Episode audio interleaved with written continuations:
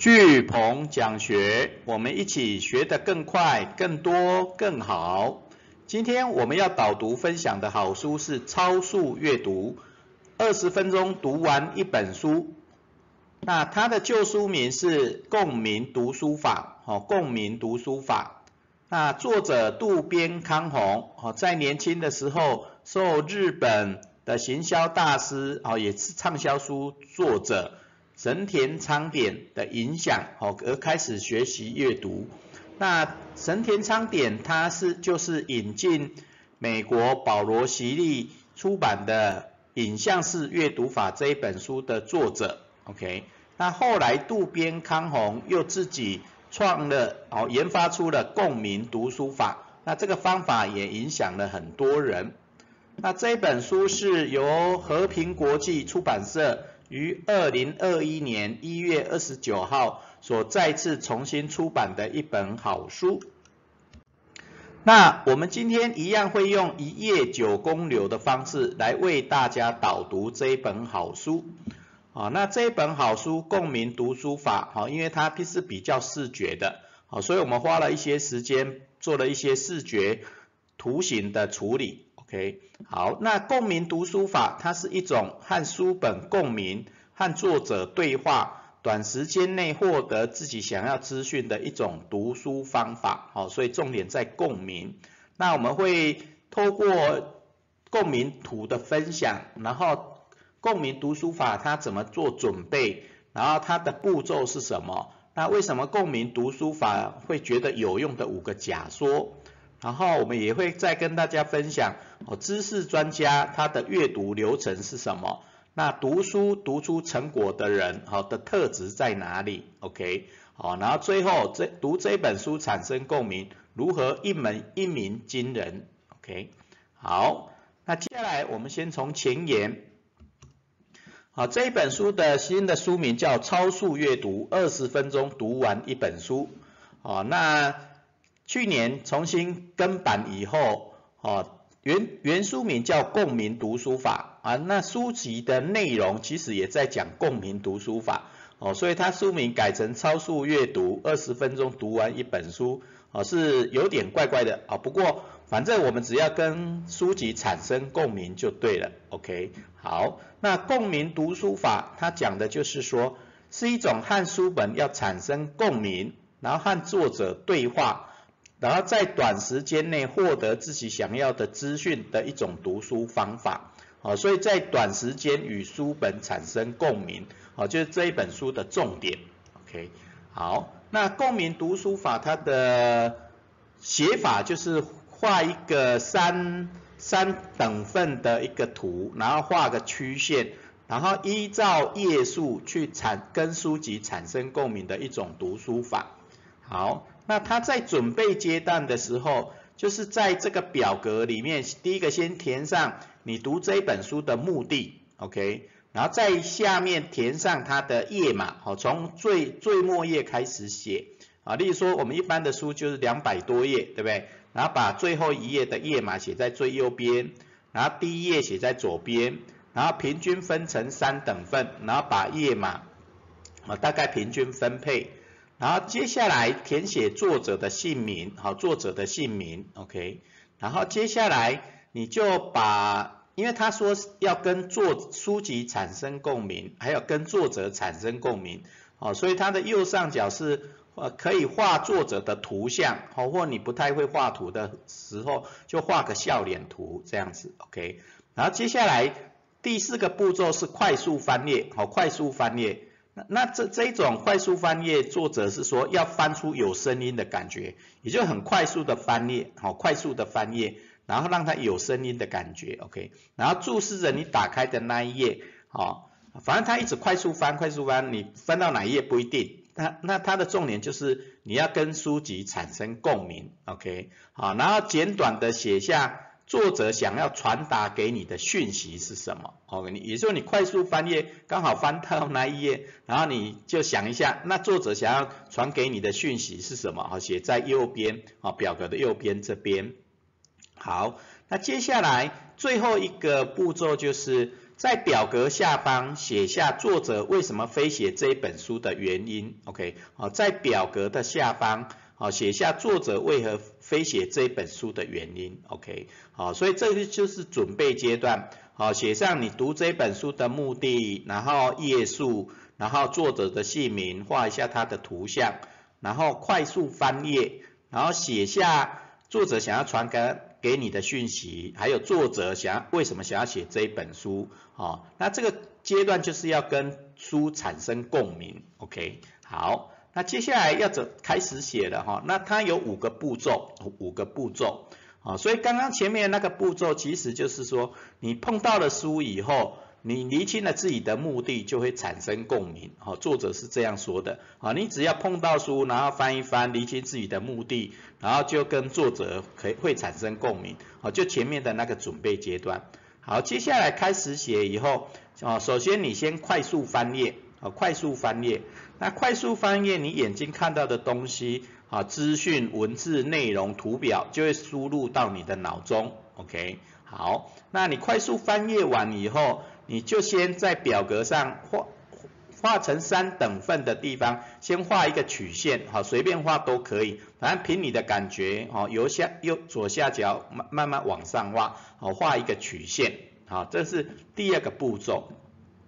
接下来第三个步骤，好，在曲线下方，好，画个箭头，然后把你大概预测的页码，好，页码的数字把它先填上去。好，每一个等份大概写画两三个箭头，然后把页码填上去。好，也就你预期要跟作者产生共鸣的地方的页码，好，把它写上去。好，然后从这个页码的的里面，好，去挑出你觉得有感觉的字词，好，就写在页码箭头的下面。OK，好，那这个就是作者的方式，好，跟书籍产生共鸣，啊，比较。随机的随机的方式，好，接下来第四个阶段，在寻找这些字词的时候，你就一边提问，啊，一边读那一页的东西，啊，你可以那一页的前后页大概看一下，凭感觉，啊，所以通常你这三等份，每等份两到三页的相关的字词，大概看了。十十个左右的关关键字，哈，然后你跟作者提问对话，啊，就会有感觉，OK，好，那有感觉以后就写在这个箭头下方相关的文字，你的心得想法，好，那最后第五个步骤就是定定行动计划，也就你写了那么多以后，那接下来因为它分三等份嘛，你可以一到三个月，三到九个月，九到十个月。哦，看你想到的计划的时间长短，分三等份去写，好，然后每一个等份就写那个时间，啊，例如说第一个月你要做什么，第二个月叫什么，第三个月要做什么，OK，好，那大概把它稍微写一下，然后最后把它想一下以后，写在标题目的下方有一个行动计划标题，好，然后就把你整个完整的计划，好，聚焦一个计划写在上面。OK，好，那这就是共鸣读书法的五步五个步骤，好，所以准备阶段是要跟书本产生共鸣，OK，好，那接下来快速翻页就是有点像影像阅读的方式，好，快速把资讯好摄入到你的脑中，好，接下来在分三等份的共鸣图上面画曲线，然后挑出预测页码的关键字，然后去联想去发想。然后一边提问对话，哦，产生共鸣，OK，然后最后想出相关的行动的计划，好，所以也就是共鸣读书法，它是透过随机式的阅读，透过画曲线，感觉好像在讲故事的感觉，好像跟着这本书去产生共鸣，讲故事，然后把一些关键字联想出来的行动计划，哦，写下来，OK，好，所以它每完。每读完一本书，就是要产生一个计划行动就对了，OK，好，那所以你只要透过读书对话产生共鸣，产生行动，哦，那行动的累积多了，那当然相关的梦想计划目标就会实现，好，这是作者的想法跟做法，OK，好，那我们来看看作者他发展这个共鸣读书法，好，他的假说，好，也就是他为什么觉得共鸣读书法很好。然后有用，然后做得到。OK，啊，那他第一个假说是说，身体在碰触书本的时候会瞬间获得资讯，啊，身体在碰触书本的时候瞬间会获得资讯，好，那这个当然大脑的一些科学当然也也是有研究，也就我们的五官会会产生。碰触以后就有感官记忆嘛，那感官记忆就会到短期记忆到长期记忆，所以它它的理论是也是大概这样，身体在碰触书本的时候会瞬间获得资讯。啊，所以你眼睛看到的、手摸到的啊，然后你如果有念出来就听到的啊，那就瞬间获得资讯。那第二个是无论多么快速的翻页也能输入脑中，啊，无论多么快的翻页也能输入脑中。好，那这个当然就是呃也也不一定啦，哈，但是一些一些科学研究是当然，你眼睛看的好会启动你的右脑，那你视觉看的其实你的大脑就会接收资讯，哈啊不一定是你你已经解读，反正它已经输入你的脑中就对了，OK，啊所以所以这这是他的假说，OK，那第三个大脑会赋予这些事物赋予某种意义。所以你大脑在在共鸣读书法快速翻页的时候，资讯到你的大脑以后，大脑会自动重组资讯，然后赋予某种的意义。OK，好，这也是共鸣读书法的其中一个假说。那第它第四个假说是说，人只要换个立场阅读，解读的方式和留下的记忆也会跟着改变。OK，好，因为你看书的角度、看书的时间，啊，看到不同的东西，大脑会重组资讯，那当然你的解读就会重组，哦，就会跟着改变。OK，好，那它最重要，我是觉得这个假说最重要的是第五个，以故事架构进行阅读能加速理解，好，以故事架构进行阅读能加速理解，好，也就是他为什么要在共鸣图上面画一个曲线，好，最主要就好像在剧。未未来预演，然后预演一个故事的感觉，所以你就跟着他的页码去跑，好像在讲讲一个故事一样，好，所以他就用故事的架构来进行阅读，好，就能加速理理解，啊，所以这就共鸣读书法，他自己觉得，哎，为什么有用用得出来的五个假说，OK，啊，那接下来我们来看一下。啊，作者他也有讲到一个阅读的流程，哈，我觉得这张图也非常重要，啊，那一般人读书叫做通读，也就一字一字读，哦，那一种叫做通读，那也就你看的速度比较慢，啊，但是你的书的思思考的速度可能会快一点，OK，这叫通读，好，每每一句每一字都会慢慢读的精确的读，OK，好，所以那第二个叫速读。也就你看的速度很快，思考的速度也很快，这个叫速读，OK，好，那也我们这一次的系列速读系列，哈，大部分都是这样，看得快，好，思考的速度也快，那这个叫速读，好，那第三种叫做泛读，也就是你看的速度很快，啊，但是你思考是比较仔细的，也就快读慢思，啊，那这种是泛读，那你。快读的话，当然你吸收的资讯就会比较多，OK，啊，但是你快读以后，你去慢思，不管你用写笔记的方式，用把它吸收以后去讲出来的方式，哦，这就就是泛读，也就是你快读慢思就是泛读，好，那最后一种叫精读，所谓的精读是你你是慢慢看，用自己的方式慢慢看，那你思考也会慢慢会慢慢仔细的思考，OK。好，那这个精读是在透通通过通读、速读、泛读读以后的精读，OK，好，而不是慢慢看、慢慢仔细阅读，OK，好，那这种慢慢看、快速思考叫做通读，OK，那快思快快思快读叫速读，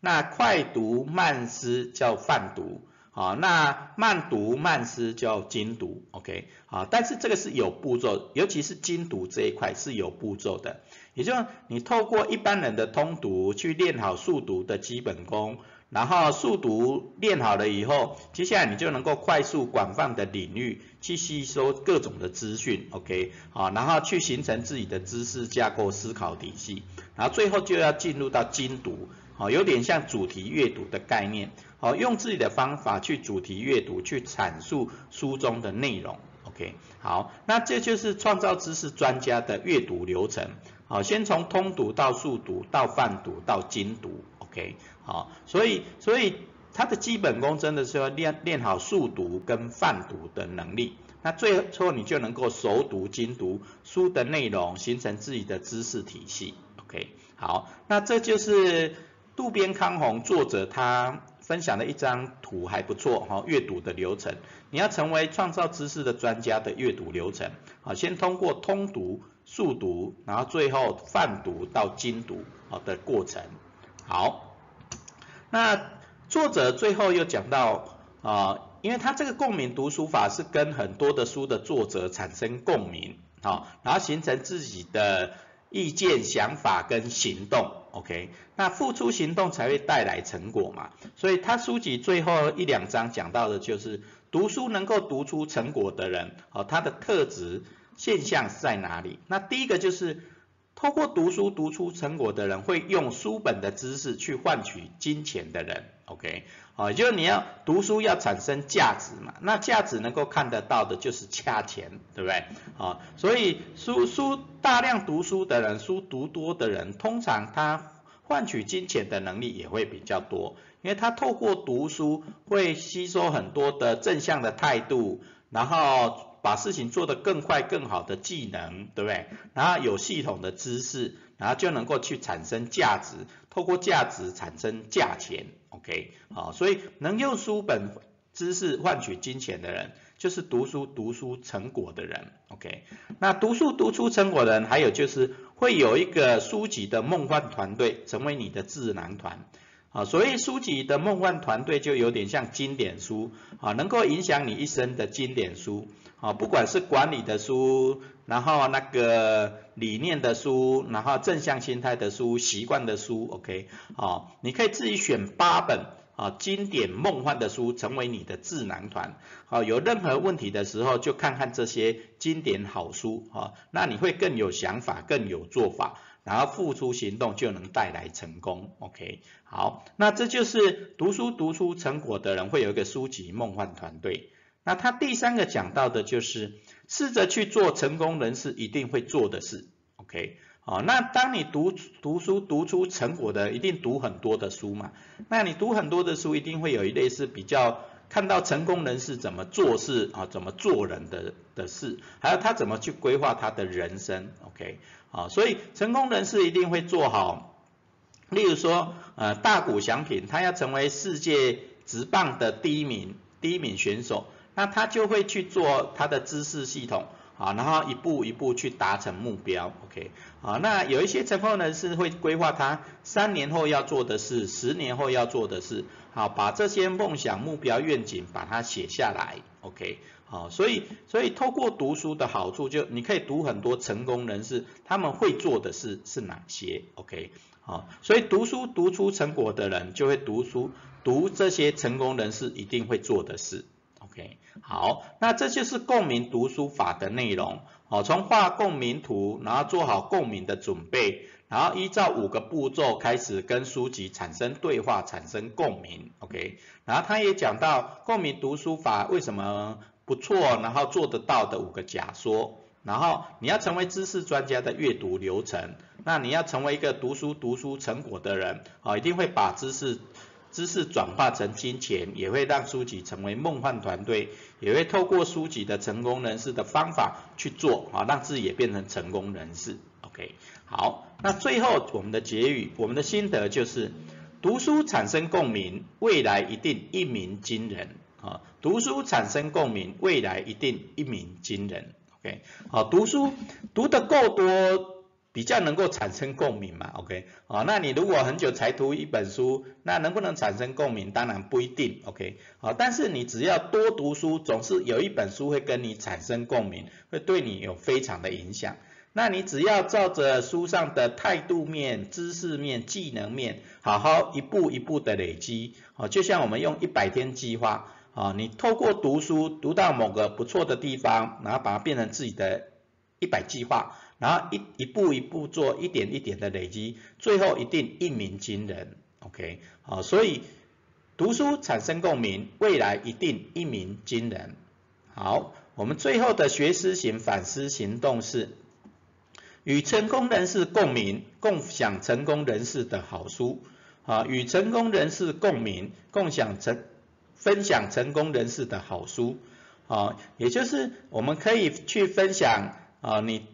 读成功伟人传记，好，成功人士的的说法做法的相关的好书，哈，我们可以跟我们分享。那你你也可以分享成功人士都怎么去读读书的。啊，例如说，不管比尔盖茨也好，巴菲特也好，那他们是怎么读书的？OK，啊，那一般的成功人士他是怎么成功的？OK，好，那相关的好书我们也都可以分享。OK，好，那我们今天学思行的反思行动是要与成功人士共鸣，就先分享成功人士的好书，哦，或是他们的读书方法。好，我们今天的巨鹏讲学导读说书。二十分钟读完一本书就到这边，感恩。